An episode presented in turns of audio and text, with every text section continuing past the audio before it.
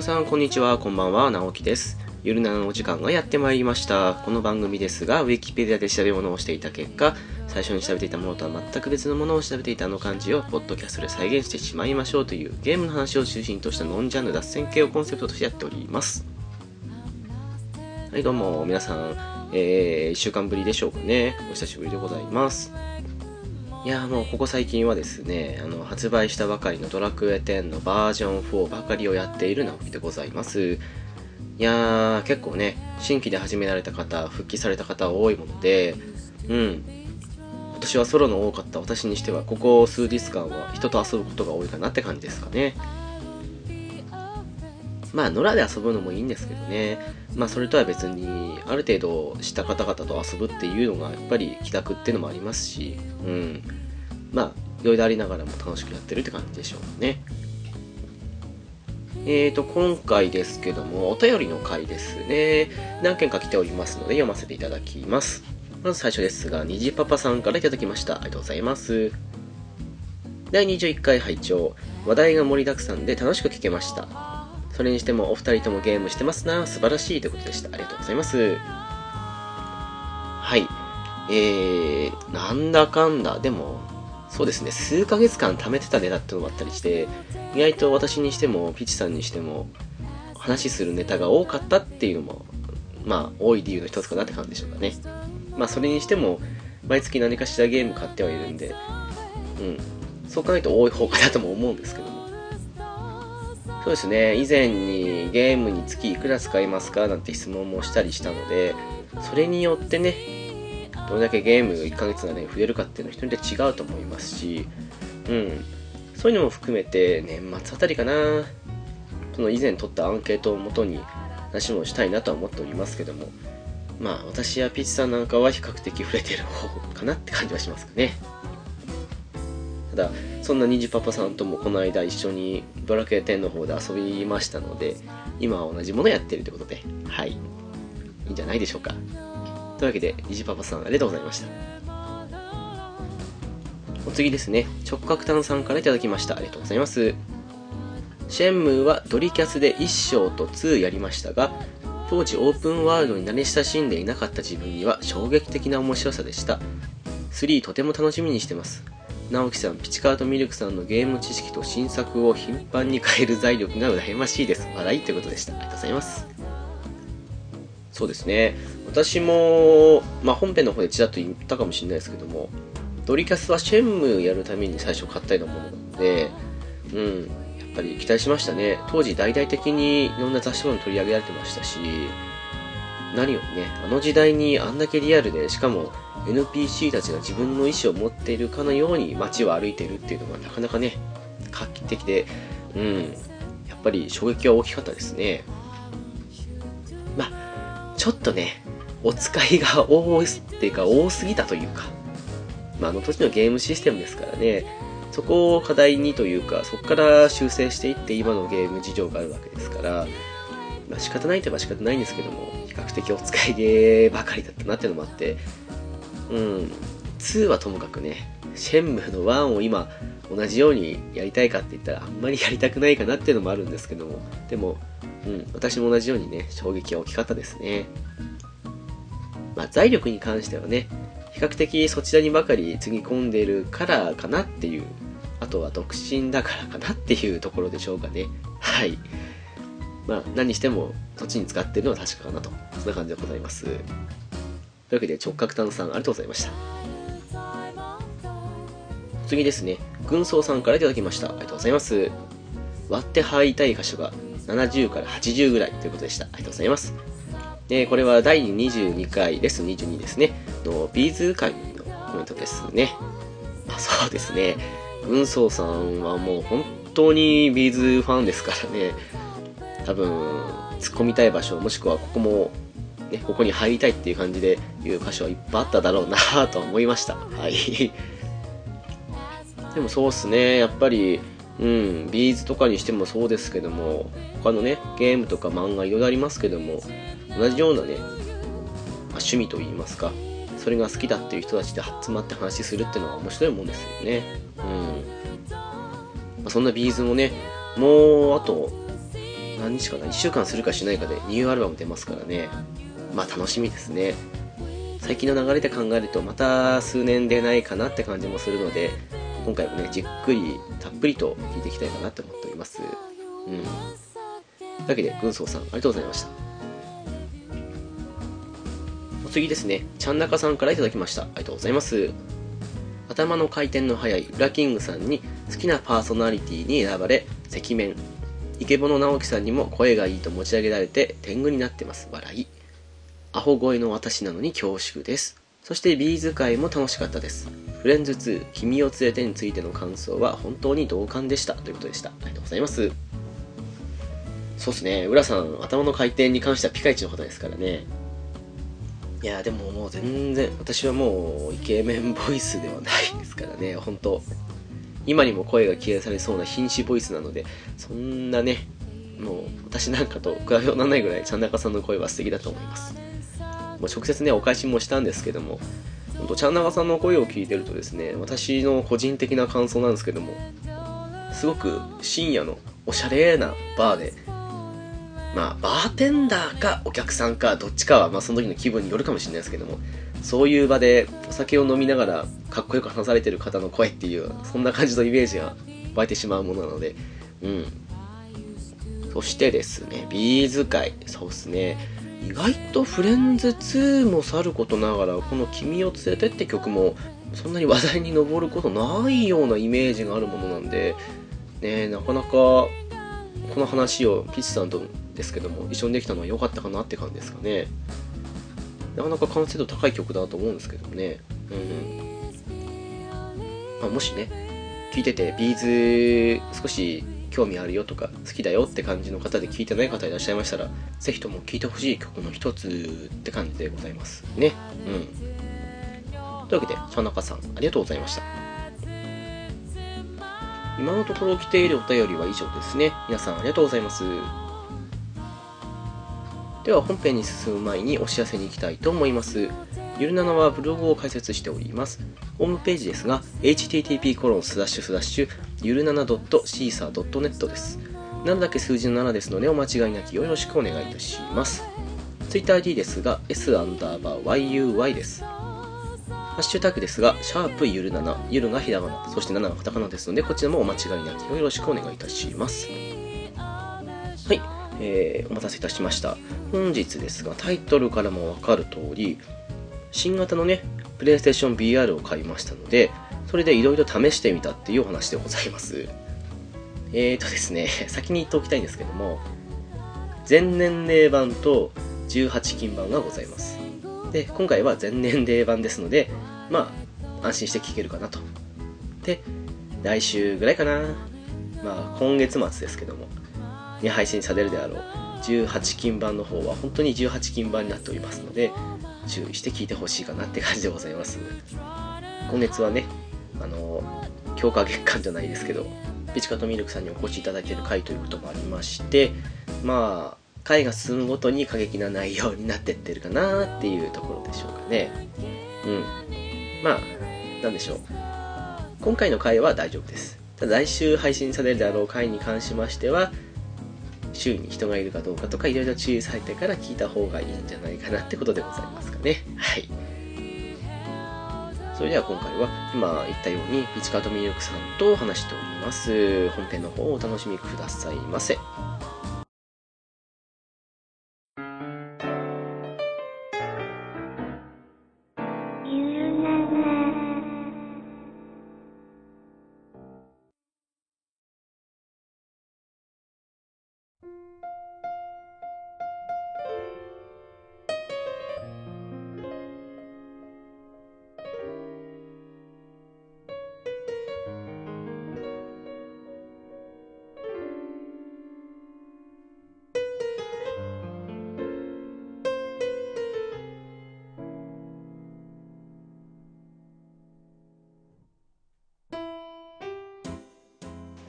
はい、どうも、こんにちは。直樹です。えー、本日ですが、ピチカートミルクさんにお越しいただいております。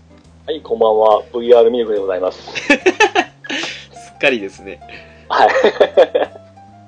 いやー、びっくりですよね。いろんな意味で。まあ、待ちに待ちましたね。ですね。えー今回は、はい。はい。もう、まあ、もう何回か前にもう言ってはいるんですけども、ええもうせっかくプレイステーション VR を買ったということもありまして、はいはい。くしも私もですね、あのー買わせていただきまして。そうでしたよね。いや、私、ほもともとちょっと買う気はなかったんですよ。ですよね。はい。ええもうちょっと様子を見ようかなって思ってたんですけども、1X の方を買おうとしましたもんね。そうなんですよ。そちらがちょっとダメで、ちょっと昇進してたとこにですね、はい。奥さんから、今予約できますよっていう連絡が来まして、そうでしたね。えっと思って、あのー某サイト来ましたら、できたんですよね。あ あ、そうですね。はい。まあ、もともとちょっと知り合いにもちょっとおすすめされておったんですよ。ああ、はいはいはいはい。それでまあ、ふすふすと興味があったんですけど、まあ、買えるわけないと思ってたんですよね。この Xbox One、あ X みたいな感じでですね。まあ、そうですよね。うん、最近多いですからね、こういうの。そうなんで、ちょうど新型も出たんで、これまた買えんなって思ってたんですけども、その連絡を受けまして、はい。予約できたじゃないですか。そうですね。先に僕、どっか、電化製品、電気屋さんに電話したんですよ。やっぱりダメだったんですよ。でしたよね。はい。え それでこの連絡で予約できましたから、はい。もう止まらんかったですよね。いやー、そう、あのー、もともと14、10月の14日ですかね、にそうですね、はい。新型が出るとは、てか出るっていう意見があったのもあって、今ちょうどあの、旧型の方を最初予約したんですけど、それを、そうですえあのー 攻めるなと思ってたんですよ。あの、予約されたと聞いた瞬間ぐらいに、あの、新型が出る、安くなる話が出て、ーいやー、寝耳に水でしたよね。いやー、でも、あれですよ。出荷が遅れてたんでしたっけ？そう、遅れてたんですよ。ちょうどあの、発表があったせいもあったのかわかんないですけど、うんその旧型の方の入荷がストップ的な感じのこと起きたらしくて、本当良かったですよね。いや、よかったですね。もう、即座にキャンセルしましたよね。あ、できたんだと思って、キャンセルと思って。あれで来てたら本当、もう、涙目どころじゃないですよね。またかと。またタイミングが悪かったのかとなりますからね。いや、でも、最初あの、14日当日に販売するのかなぐらいの感じで思ってたんですよ。ええところが、蓋を開けてみると、あの、その前、だから10月の1日か2日ぐらいですかね、あれ。はいはいはい。に予約がもう開始されてるっていうのも知らずに過ごしてたらたまたまあの、え BR の新型が14日に発売みたいなのが Yahoo ニュースに載ってたんですよはいはいはい。で Yahoo ニュースにコメントってあるわけですけどええそれを見てたらその当日の日だったんですけどええ。今ヨドバシで予約してますよって言って何と思って。思って行ったら予約できたんでもうそれでピッチさんの方にもねあの予約できるみたいですよとは言った感じの流れにつながるわけなんですけども。それです。ぐ行くところもあれなんですけどね、僕も。ええ。でもあの、夕方ぐらい見たらもう終わってましたね。終わってましたね。ええ。あの一瞬でしたけどもですね。すごいピンポイントですからね なんかもうララッキーだったと思うしかないですよね。ラッキーでしたね本当にうんうん。まあそんなわけで手にしたわけなんですけどねはい。まあ、普通の発売から1年遅れですね、新型といえ、体験というのは。ですねちょうど1年遅れですねうん。うんいやまあちらっと友達の家で試したりはしたんですけどはいはいはいはい。本格的に触れてあれこれ試したとなると初めてだったんで私、一切経験なかったんですよ。そっかそうですよね体験もなくて、まああの、まあ、彼女さんの番組とかもされてたんで、それで聞いて、はいはいはいああ、そんな感じかなとか、あと動画とか、ああはいはいはいいろいろ見たんですけども、やっぱりあの、い言ってはおるもの感じとしてはわからんじゃないですか。わかんないですねあの動動画じゃ本当にうんああ、まあこんな感じかなという認識で、うんちょっとあの、下に見ていたところはあったんですよ。要は、まあ、3DS の当初ちょっと盛り上がってたじゃないですか、発売前は。はいやりましたね 飛び出るとかすごいとか。はい で、あのー発売日買った時の、ちょっとのその落差といいますか、期待しすぎのもあったんですけども、うんああ、こういう感じなのねっていうのがあったんで、わかりますわ だから、あのーまあ期待しつつも、ちょっと、まあ、下には見てたんですよ。まあ正直そうですよねなんか 3DS もなんか最初のうち使った以来もう使ってないなみたいな感じのがありますからね。で、私、3D テレビ。はいはい。あれもちょっと経験したことあるんですよ。ああありましたね一時。はい、えースあの、ソニーが出した 3D モニターで、うん。プレイステーション3をつなげて、結構あの時 3D 対応のゲームとかは、ある程度出たんですよ。おーあそうでしたっけ？はいはい、はい。ええその時もミクも、あの、あ PV だけは対応してましたし、なるほどはいあの、モンハンの、えー、ポータブルサートの HD 版、ああありましたね。はい。あれも一応 3D 対応だったんですよ。あそうでしたっけ？へえはい。で、あれもやったんですけども、はい。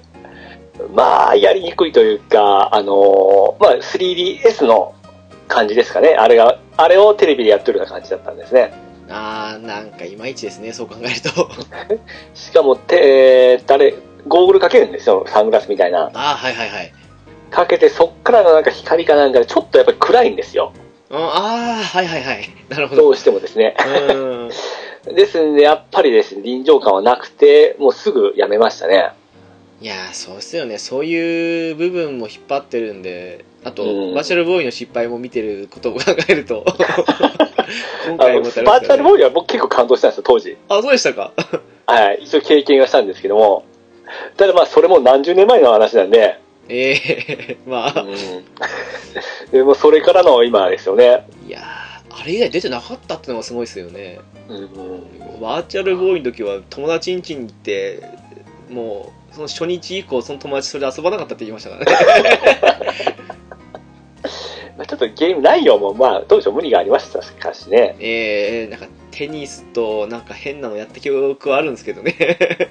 赤と黒の、えー色だけですし、ええ確かに 3D っていう臨場感はすごかった記憶はあるんですけども、あの、続けてやるかって言ったら全然思わなかったですね。そうなんですよね。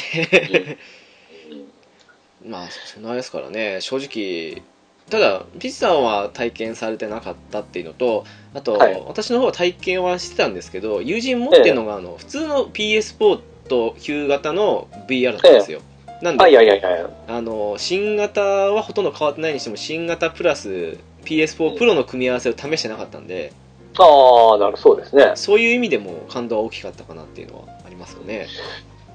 実際当時のはめて、まあ、たまげましたね。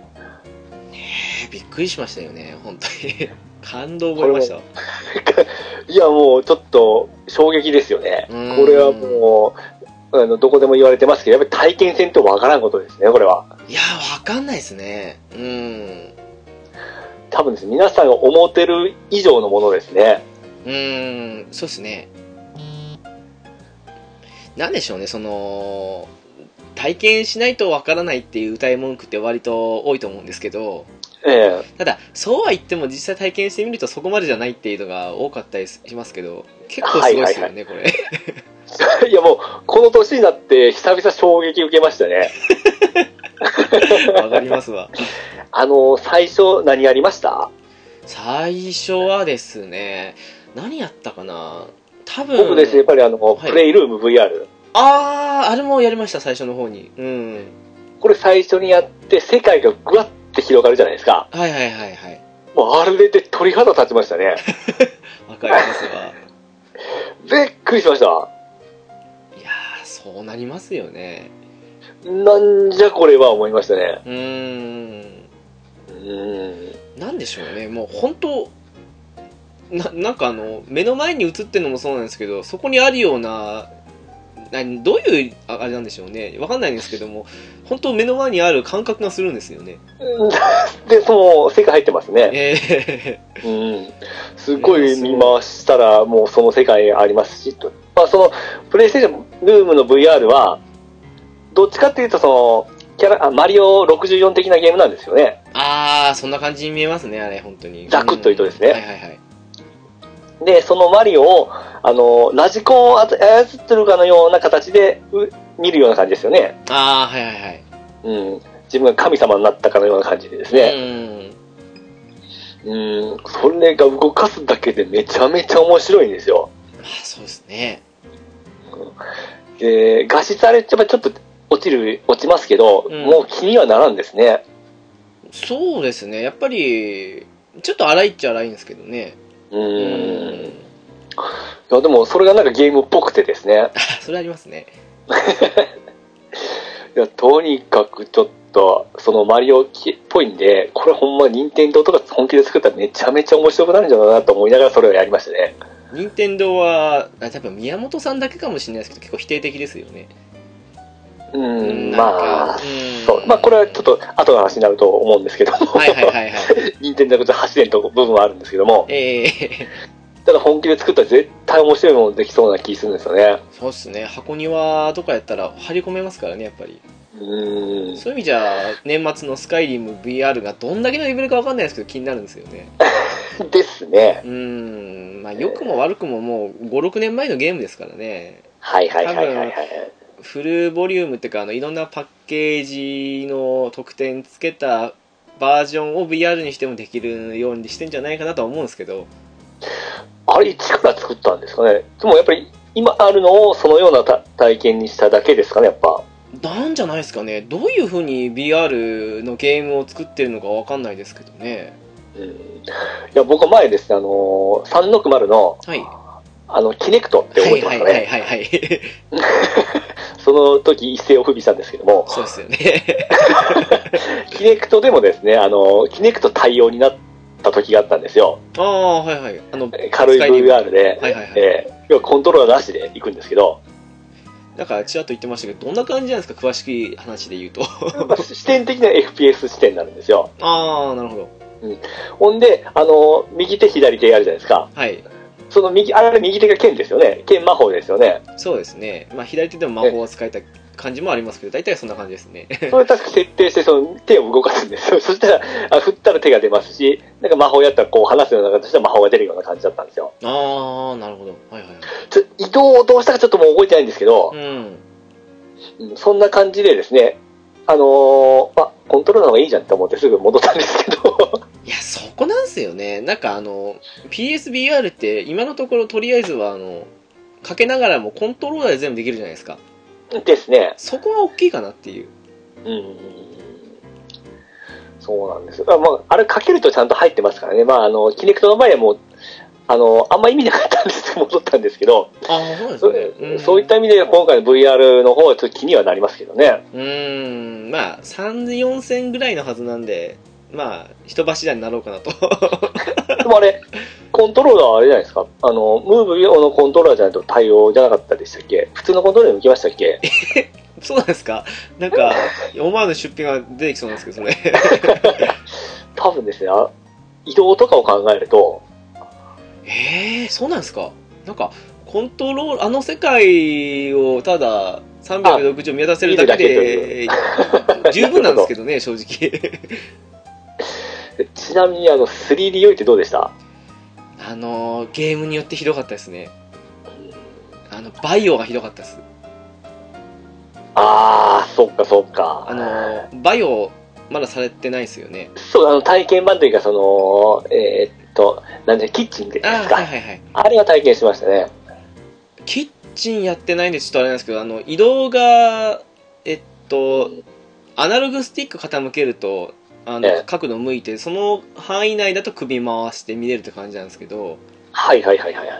あれ、初期設定がさ、あの、一度傾けると移動する角度が30度なんですよ。ええ。30度がめちゃくちゃ酔いましたね。あれ45度にすると結構軽減したんですよ。あー、まだできるかなっていう。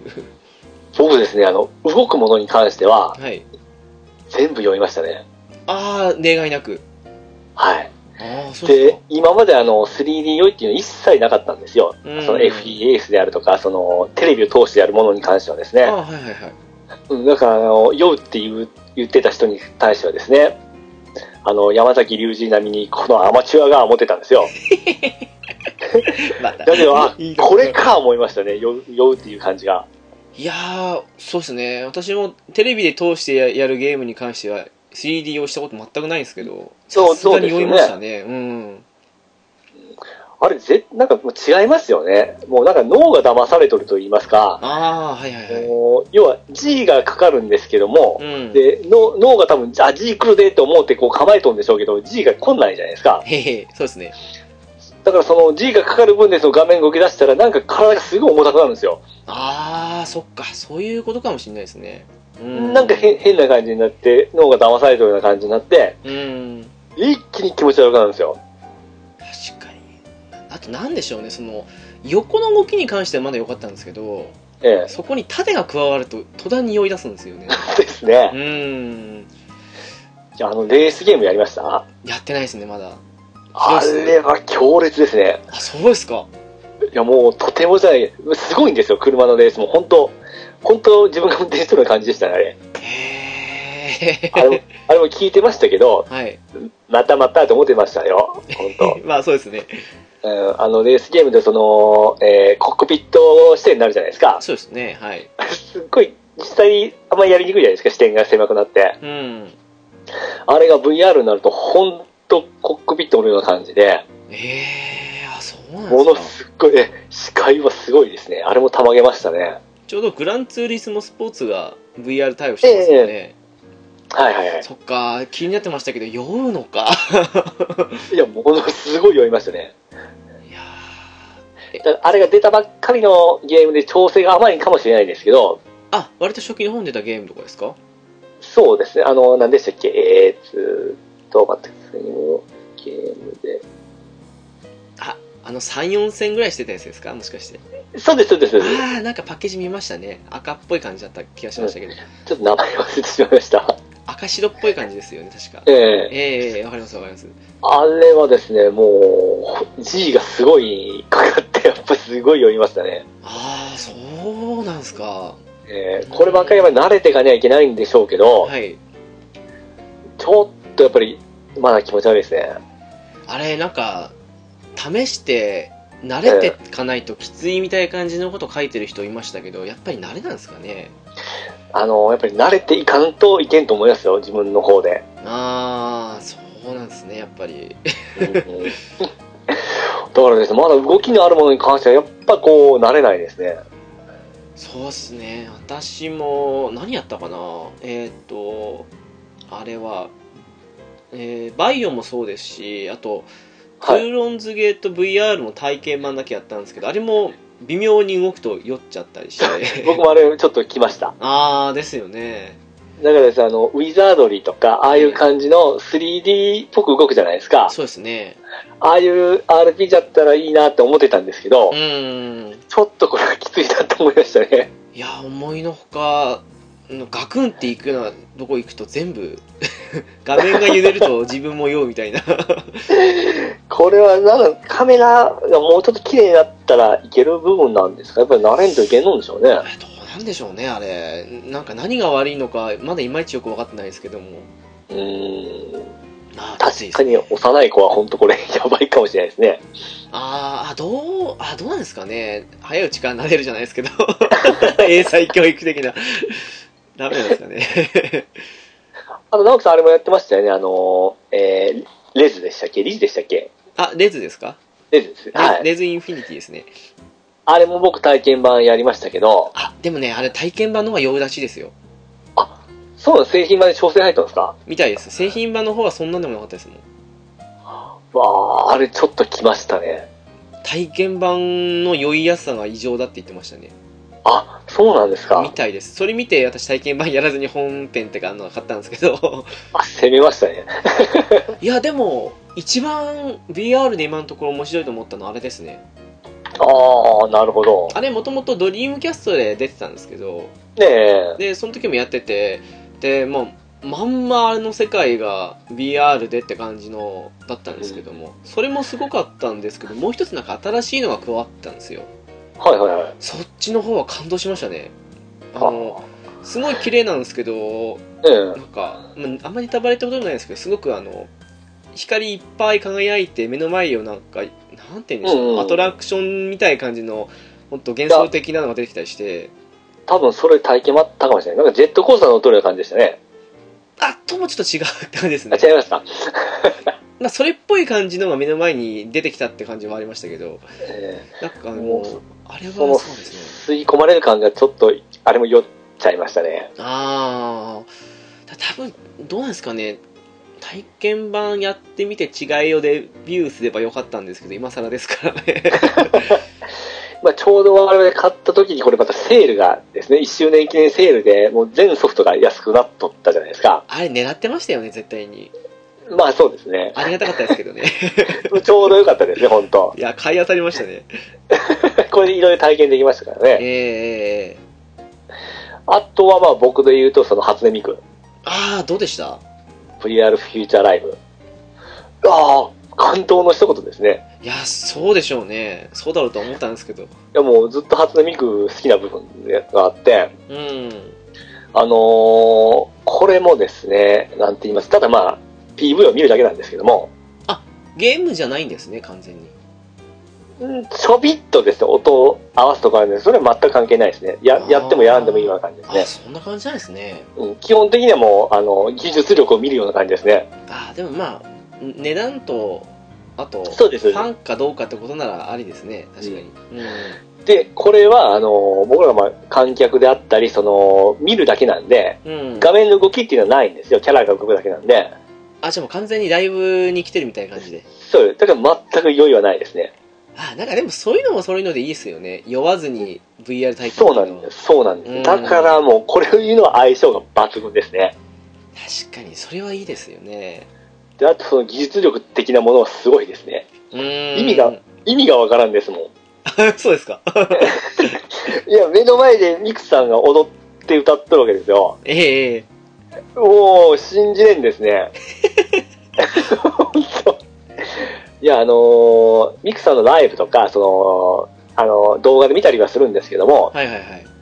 やっぱり、やっぱり、テレビ越しで見るミクさんって、まあ、ふーんっていう感じなんですよ。うん。あの、まあ、実際おらんしとか思ってですね。まあそこは好きなんですけど、冷ややかな目で見ておったんですけども、はい。これは違いますね。その場にいますからね、自分も。いやすごいっすわ。うーん。で、これもすごかったんですけども、あのーもっと先に発売されとったあの、初音ミクの、えーっと、えー、何でしたっけ？すぐ出てこんの。なんたら X でしたっけ？そうですフュえーっと、フューチャーじゃなくて、初音ミクの、はいライブ。なんでこんな名前出てこんのやろあれ、フューチャートーナメントの中出たんですか？いや、フューチャートーンの前ですよ。あ、前ですか？えええーっと、まあ、いっぱいありますからプロね。プロジェクトディーバああ、はいはいはい。ー X。はい。あれですよ。あれも普通のそのゲームとして出とったんですけども、後から VR 対応という形になりまして、ああ、それはありがたいですね。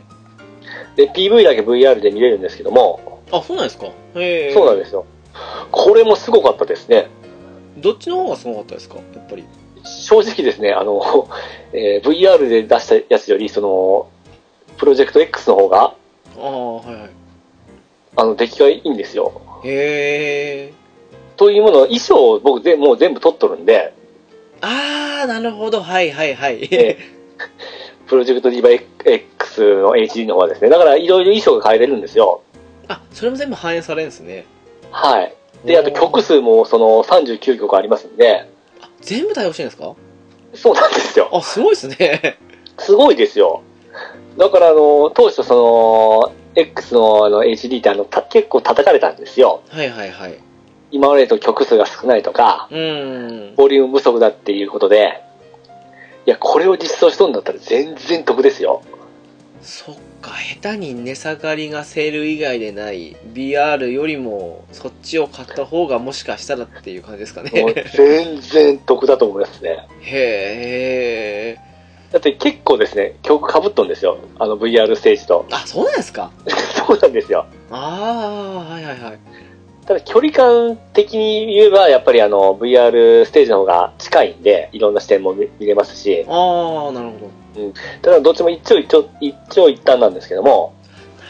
バラエティに楽しめるんであれば、あの X の方がいいですね。うーん。でもまあ、1キュッパぐらいですからね。もし感動したらそっち試してみるのもありですよね。そうですね。なるほど。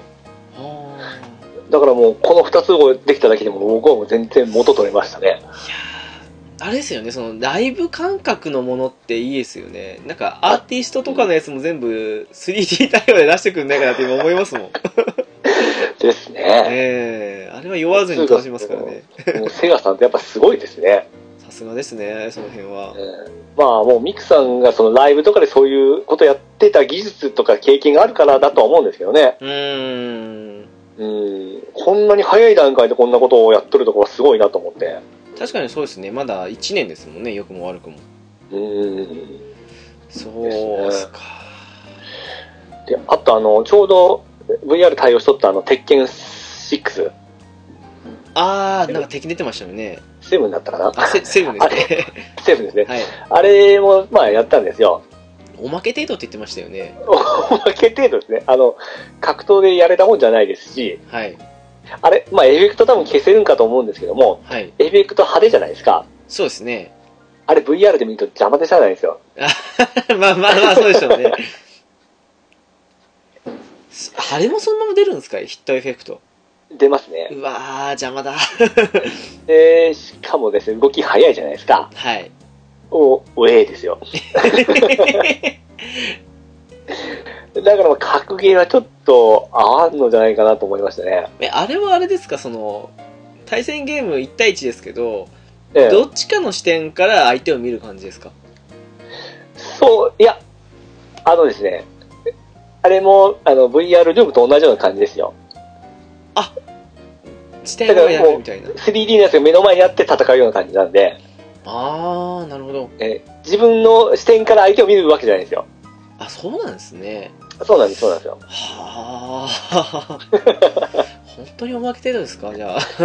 まあ、急遽作ったのまあ、わかんないですけどね。うーん。でもなんかすっごくあの1月に出たバイオ7は完全に本編 VR 対応してたのが売りでしたけどちょっと鉄拳7の時も BR 対応だって言ってすっごく同時購入を煽る煽るようなこと言ってたじゃないですか それがおまけ程度っていうのもまあ まあ、対応と専用でだいぶだいぶ違うみたいですよ。いやーじゃあねバイオだいぶ頑張ったんですね だってもう本当それ前提で作られたんでしょ？あれって。じゃないですかねうんあの、キッチンっていうデモを見たところはすごかったですね、やっぱ。あれはあのいまだに私怖くて本編もうどこに敵出てくるって分かっててもできないですからね いやー僕ああいうの好きなんで、すごいやりたいんですけどう、ーんうん。もう、あんな感じで銃撃つわけですよね。あのでもあれですよ30度を45度にするとだいぶ酔いがなくなりましたうーん。あとあの銃撃つ時っていうのがええ。あの発射するのはコントローラーなんですけどはいはいはい。あれかあの普通のテレビでやるとあのアナログスティックであの視点を選んで撃つっていう普通の FPS、TPS のゲームと同じなんですけどはいはいはいはい。あれ BR になると自分の見てる目線がそのまま銃口になるんですよああ、はははだからその向いてるところに標準を合わせて撃つた多分レズもそうだと思うんですけどうん。そんな感じになるんでそれが酔わなければ大丈夫かなっていうところはありますねあだから銃を構えると、その、まあ、銃口の視点が、あの、て自分が見てる視点になるわけですよね。そうですそうですああ。そういうことは、あの、ゼロとかと同じような感じですよね。あーそうですねうんあれはカメラを構えると、その、あの視点か、カメラから見た視点になるんで、うーんもう絶対ゼロは僕これと合うなと思ってて、あれ？思ってるんですけどね。出てもおかしくないですよねうん光栄テクノですし 絶対合うと思うんですけどね。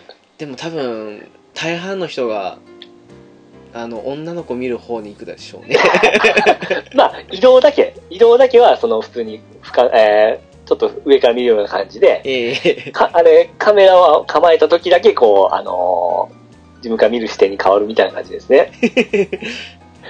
もうあれだって速い動きあんましないんで、銃をバンバン撃つとは違うんで、うーん。例にピントをゆっくり合わせて撃つような、あの、シャッターを切るような感じなんで、ああじゃあ大丈夫じゃないですかね。出してほしいですね。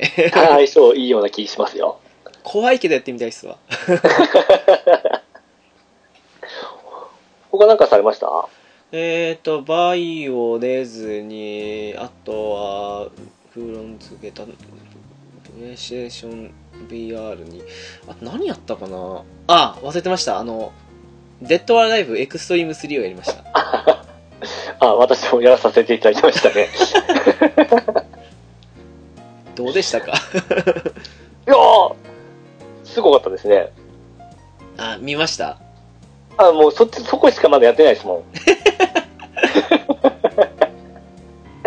いや、あれもですね。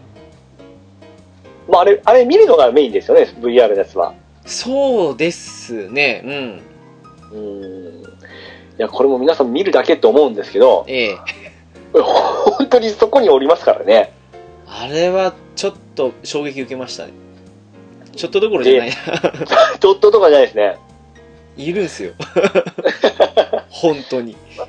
僕のそのテレビがあって、はい。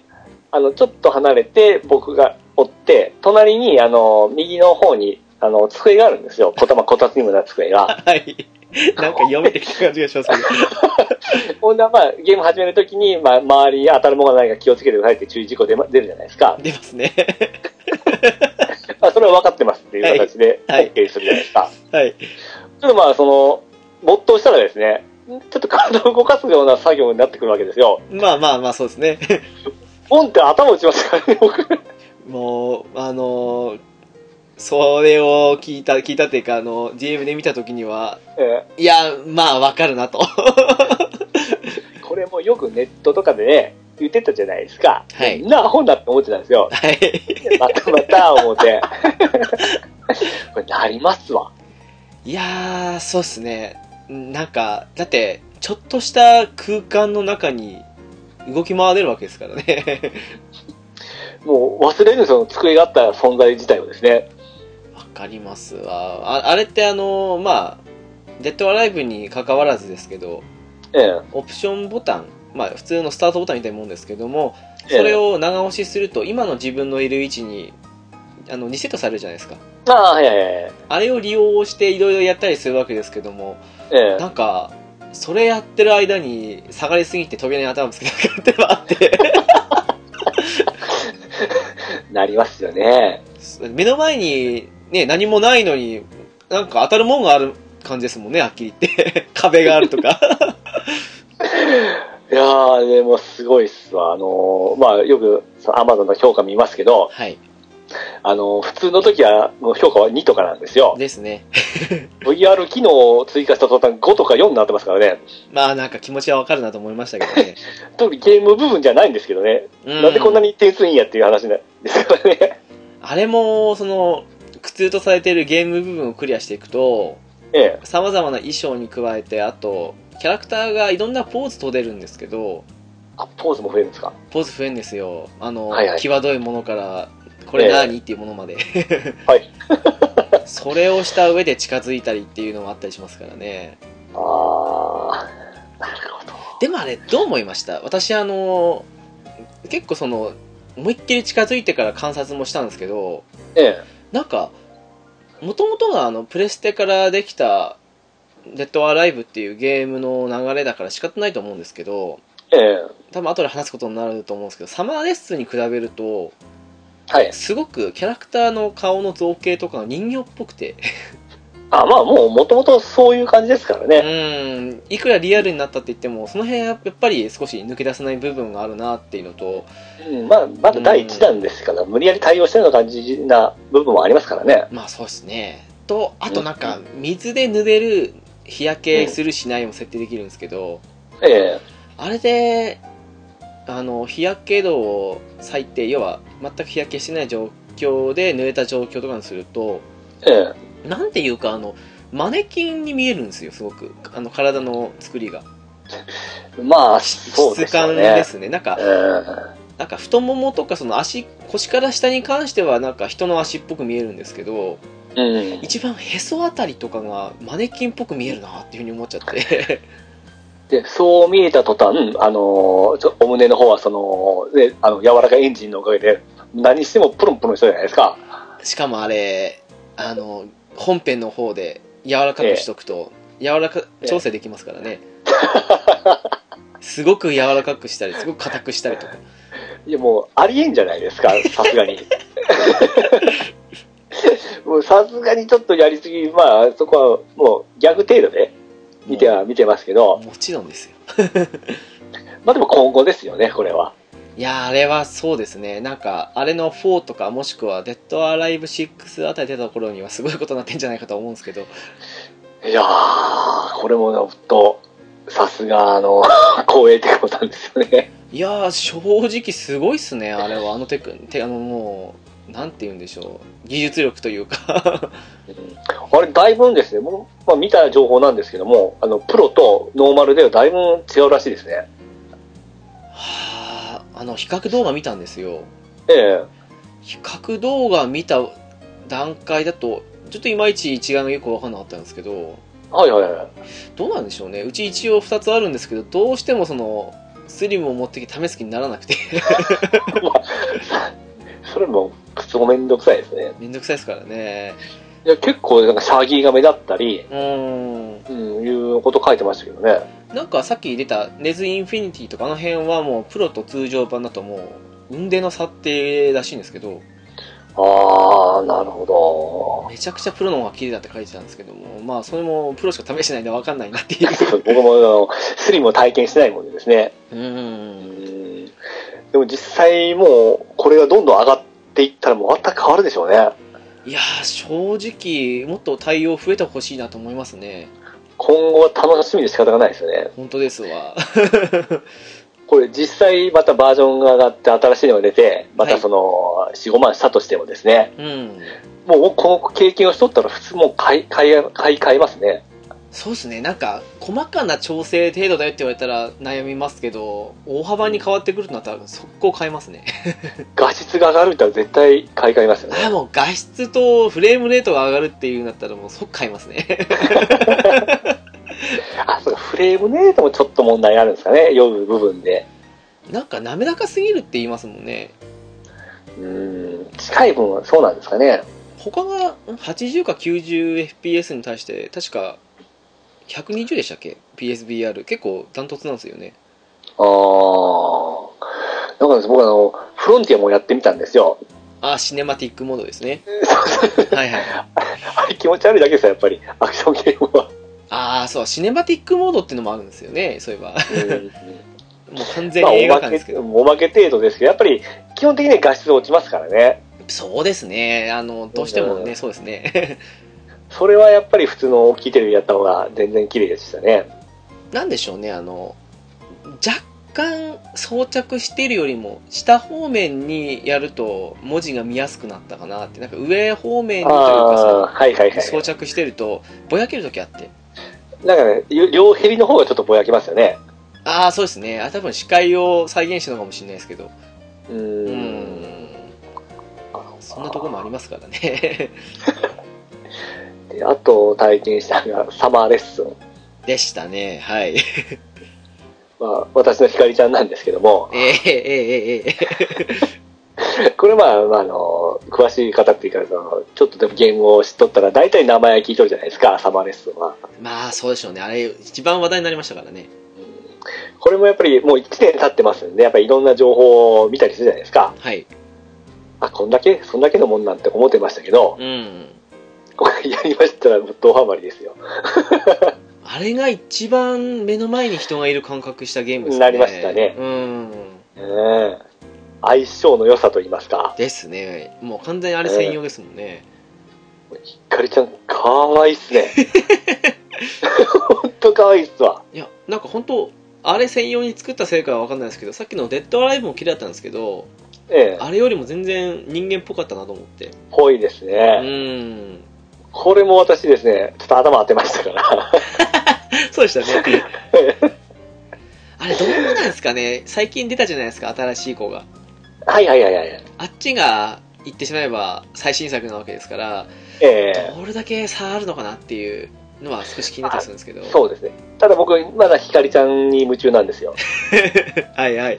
なるほど、はい。なんか僕のひかりちゃんみたいな感じで、あの、すごい好きになってしまったんですよね。今年二人目ですよね。これはやばいですね、本当すんごい距離感の上に、上目遣いなんですよ。あの、裏キングさん大好きな上目遣い見てくるんで。あのもう、あからさまというかですね、もう、本当まあ、もう来た来た思うんですけどね。あからさまなんですけども、こう、やっぱり喜びますし、ドキドキしちゃいますよね。いやーあれはなかなか濃い7日間ですね。割とサクサク進む割にはって感じですね。ゲームとしては本当はすぐなんですけどね。すぐですね、繰り返しできるようになってますからね、やっぱり。あと、音もすごいじゃないですか。その、ヘッドホンというか、そのイヤホン入れてやるじゃないですか。はいはいはい。本当にですね、左側に、あ右側に来たら右側の方、そこにおるような感じの声が聞こえるじゃないですか。あ、ピッチさんってあの、最初についてたイヤホンでやってます？そうです、はい。ああ、そうなんですね。ああ、え、直樹さんはどうされたんですか？私そのためにヘッドホン買いましたからね。さらにいいやつで。そう、なんかあの、イヤホンじゃなくてヘッドホンな分、耳の周りにボワーンと広がるんで臨場感が増すんですよ。ああ、俺一応インイヤーなんで中に押し込むやつじゃないですか。はい。あれでも結構臨場感出ますけど、もっと出るんですか、ほんなら。両方試しましたけど、えやっえ。ぱりあの、イヤホンの方が音ははっきり、はっきりっていうか大きく聞こえるんですけど、ええ。ただ、あのヘッドホンで全体、耳全体にその声、声とかその、ね、音が聞こえてるっていう分、臨場感はまあこっちも増してるなと思いましたね。ちょっとメモっときます。でもあれは、うん、ヘッドホンの方が結構没入できるかなとは思いましたね。いや、それ以外考えられんじゃん、あれは。すごいですよ、ほんと。うーん。あの、電話のギミックも私もう感動しましたけどね。あれびっくりですね。私電話しようとして思いっきりぶつけましたからね。要は、あの、画面内に映っとるスマホ、まあ、コントローラーがスマホになるんですけどもそう、ですね。あれが着信あって、取って耳に元に持ってきて喋るような手になるんですけど、そうですね、はい。距離によって声違いますしね、音が。あ、そうなんですよ。えええあれよくできてますよね。すごいですね。大したもんだって。で、まあ、さっき言ったヘッドホンに私それぶつけたんですけど、コントローラー。いたーと思って。あれなりますね。普通に耳に当てようとしましたからね。これは本当アドベンチャーゲームに今後期待ですよね。あー、やってみたいですね。うん。これは本当動きもないんで酔うこともないですし、うん。とこれとアドベンチャーゲームは相性いいですわ。もう勝手にそのキャラが立って喋ってくれるわけですからね。うーん。なんかそういう意味ではそうですね。変にグラグラしない感じのゲーム、臨場感だけた楽しみたいって時にはいいかもしれないなっていう。これ、恋愛アドベンチャーなんか出たらもう、ね、すごいと思いますよ。帰ってこれなくなりますよ、一部の人が。入り込みすぎる人が。でこれ本当危険ですよ。いや、でもそんだけのもんですもんね、本当に。正直、最初に言ってましたけど、これほどとは思わなかったですね。あの、僕ら二人悩んでましたもんね。どうするどうするって。いくらあの、あの、セールで安いとはいえ、ええ どうするかっていう部分でですね。そう、いざ買おうかと思うと、ちょっと臆してしまって。あと喋るだけでしょみたいな感じですね。いやー、結局買ったっていう。もう私突撃して買ったらもう良かったんで、お伝えしたらすぐ買ってましたよね。そう、その帰り道にちょうど、私のね、あの、行きつけのゲオに行かせていただきまして、ちょっとプレイステーションカードを買って。いや、本当僕、ラブメイト10にこれ入りましたもん。宮本あひかりちゃん。あ、はいはいはいはいはい。それだけ可愛いですわ。いや、よく作られてるなーっていう。いやないですよ、女子高生の部屋に入れるのは。あれあれですよね。匂い機能とかそんなもんまで追加されたらもう帰ってこれないですよね、人は。でもその雰囲気はすごいあるじゃないですか。ええなんなんだろう、なんかもう一日の疲れを癒しに行くような感じですから。もう、あれですよね、風俗レベルですよね。そこがそんなこと一言みたいですからね。いや、でもあれ、高いお金で行くより、こっちの方が安上がりじゃないかと思いますよ、私的には。本当にやさ可愛いですしね。ええいや、これ本当髪型とか服とかまたダウンロードコンテンツらしいんですけどね。あー、なんかパックできてますよね。うん。ちょっと今そこと戦っとるところですね。そういえば、買われたんでしたっけ？え？その辺のダウンロードコンテンツで。いや、まだちょっとないんですね。あ、そうなんですね。え私も一応基本パックだけ買って悩んでるんですよね。え。そうなんです。もうキャンパーだけなんですね。ただまあ、あれを見たらやっぱ気になります。ただそのキャラの衣装がかかる RPG とかそういうレベルじゃないですからね。まあ、そうっすね。うん。それこそさっきのデッドアライブにしてもそうですけど、ええ。もう変更させたらそのそうキャラの装備が変わるだけのレベルじゃないんでもう買う気にもなりますよね 3400円かって言って まあ、それがゲームって言ったらどう、どうかいうところはあるんですけどね。まあまあまあその辺はそうですね人によるね、ここまで言うて正直ゲームとの相性ではどうかいうところはありますよ。まあ、酔うところはあるんですけど。余裕に関してはあれはうまく固定した方がかなっていうところありますかねやっぱり。その後サマーレッスン系がやっぱり合うかなっていうところですよね。そうですね。自分でなんか自分の移動と連動してる方が楽かもしれないですね。バイオとかってコントローラーで移動する分やっぱり、ええ。うん、自分の歩いてる感覚って微妙に違ったりしますからね。うん。ああいう最初からね、酔わんかったらできそうな気がするんですけどね、その、恐怖は全然僕大丈夫なんで。ああ正直その一度に向く角度が45度にしたら結構いけるんじゃないかなと。ただ45度にすると何が弊が起きるかっていうとええ。30度とちょうど斜めに行くんでえそっちに来た敵に対応できるんですけどえうん。なんか端の方から来た敵にそっちの方向を向いたらその敵が左端から右端に移動するみたいな感じになっちゃうんで。あ、いきなり後ろに出てくるときはないんですか？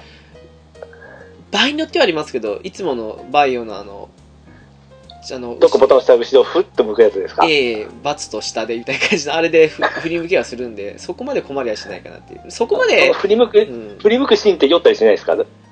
振り向きシーンではあんまり酔ったりしなかったですねそこまで振り向きを多用しなかったのもあるかもしれないですけど。一応あ、のミニゲームがあって昔からバイオってミニゲームありますけどええあんな感じのは今回もあってなんかずっと敵を倒し続けるみたいな感じのがあってそれでやったんですけどええもう一回その角度調整した後はほとんど酔わずに楽しめましたねああ、そう。いや、僕あの、バイオ5は、はいプレイステーションムーブのコントローラーでやったんですよ。はいあれはやりやすかったんですよ、すっごい。うん標準合わせたり打つのはですね。あんな感じとはまた違いますもんね。ムーブがやってない分あれなんですよね たまあだあれ、基本的に移動は、ほとんどコントローラーやってるのと一緒ですからね。そうですねただバイオって毎回そんな感じですけど移動しながら撃ったりするゲームでもないんでだからそうでしたね。立ち止まって敵の方向を向いて撃つっていうことも考えるとそこまで酔わないかなっていうのはありますかね、あの、ゾンビがめっちゃ速いとかはないパターンですか？あの最高難易度でなければ速くないですああ、それは相性良さそうですね。そうですねだからノーマルとかイージーでやる分にはその敵もそんな遅く速くはないんで、はいはいはい。そこまで操作性求められない分多少その45度で敵が端に来ようが大して問題ではないかなってむしろ酔わない方が大事だなって感じですからね まあ、その辺のやりにくさがまたバイオらしくていいかもしれないですね、初代の。そうですね良くも悪くもって感じなんでうん少し慣れればあれはいけるんじゃないかなと ああ、なるほどね。いやー、それもちょっと楽しみですね。現に今値段値下がりしてたの止まりましたからね 3000後半で落ち着きましたからねああ、そっか、惜しかったな。あどんどん落ちるわと思いきや。あ と僕、僕、積み木ブログ買いましたよ。あれどうでした ?500 円でしたよね？セール抜きはい。あれはもう、ただ本当積み木ですよ。あ本当そうですね。ええ。あのー、本当その、バーチャル空間に入って、はい。あのー、本当こう、積み木をコントローラーにこう乗せていくような感じの、あのーゲームで、はい。まあ、技術的にすごいな、ほんまは500円だなっていうゲームですけど、ああまただまあ、こういうのがちょうどいいかなっていう感じですかね。あまあ最初そこから入った方がいいかもしれないですよね本当パズル的なものですからね。うーんうん。ゆっくりあのミッションを一個一個こなしていくような形なんで、はいはいそれでコインとか貯めて、また新しいステージとかいろいろゲームが増えてきますんで、あ一応ステージ何個かあるんですねありますあります。だからまあ、お得はお得ですね。うーんまあただそうですねめ、めちゃめちゃ面白い言うたらちょっとあれですけど、まあそうっすね VR 体験としてはいいですね。なるほど。他になんかやりました？えー PV 見たのは傷物語。ああー、あれ評判いいですもんね。れはびっくりしましたね。まだやアニメキャってないんですよ。ラが右、右向いておったじゃないですか。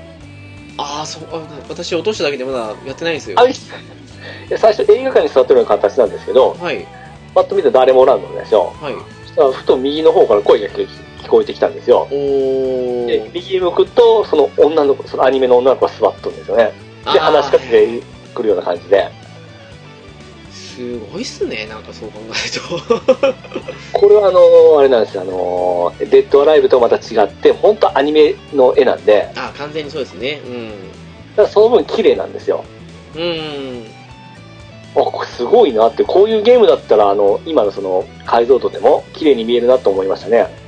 確かにそうですね。なんか 2D の綺麗さって、それもそれで特徴的ですからね。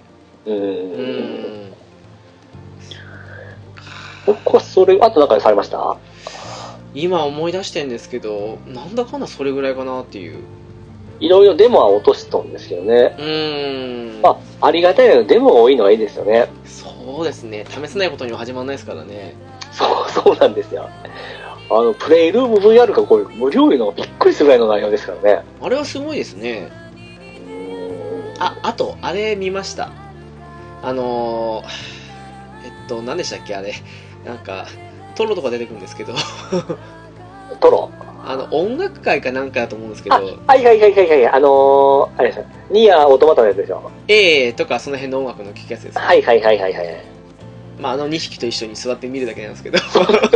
ああれ、あれちょっと想像よりあれだったんですけどね。うんですね。まあ、あ、うんこんな、こんな感じなんだな、みたいな。そう。ぐらいかなって。あとは、YouTube とかの方を試したりしたぐらいですかね。そうか、それもいけますもんね。うーん、なんか、エアーズドッグの上を飛んでました。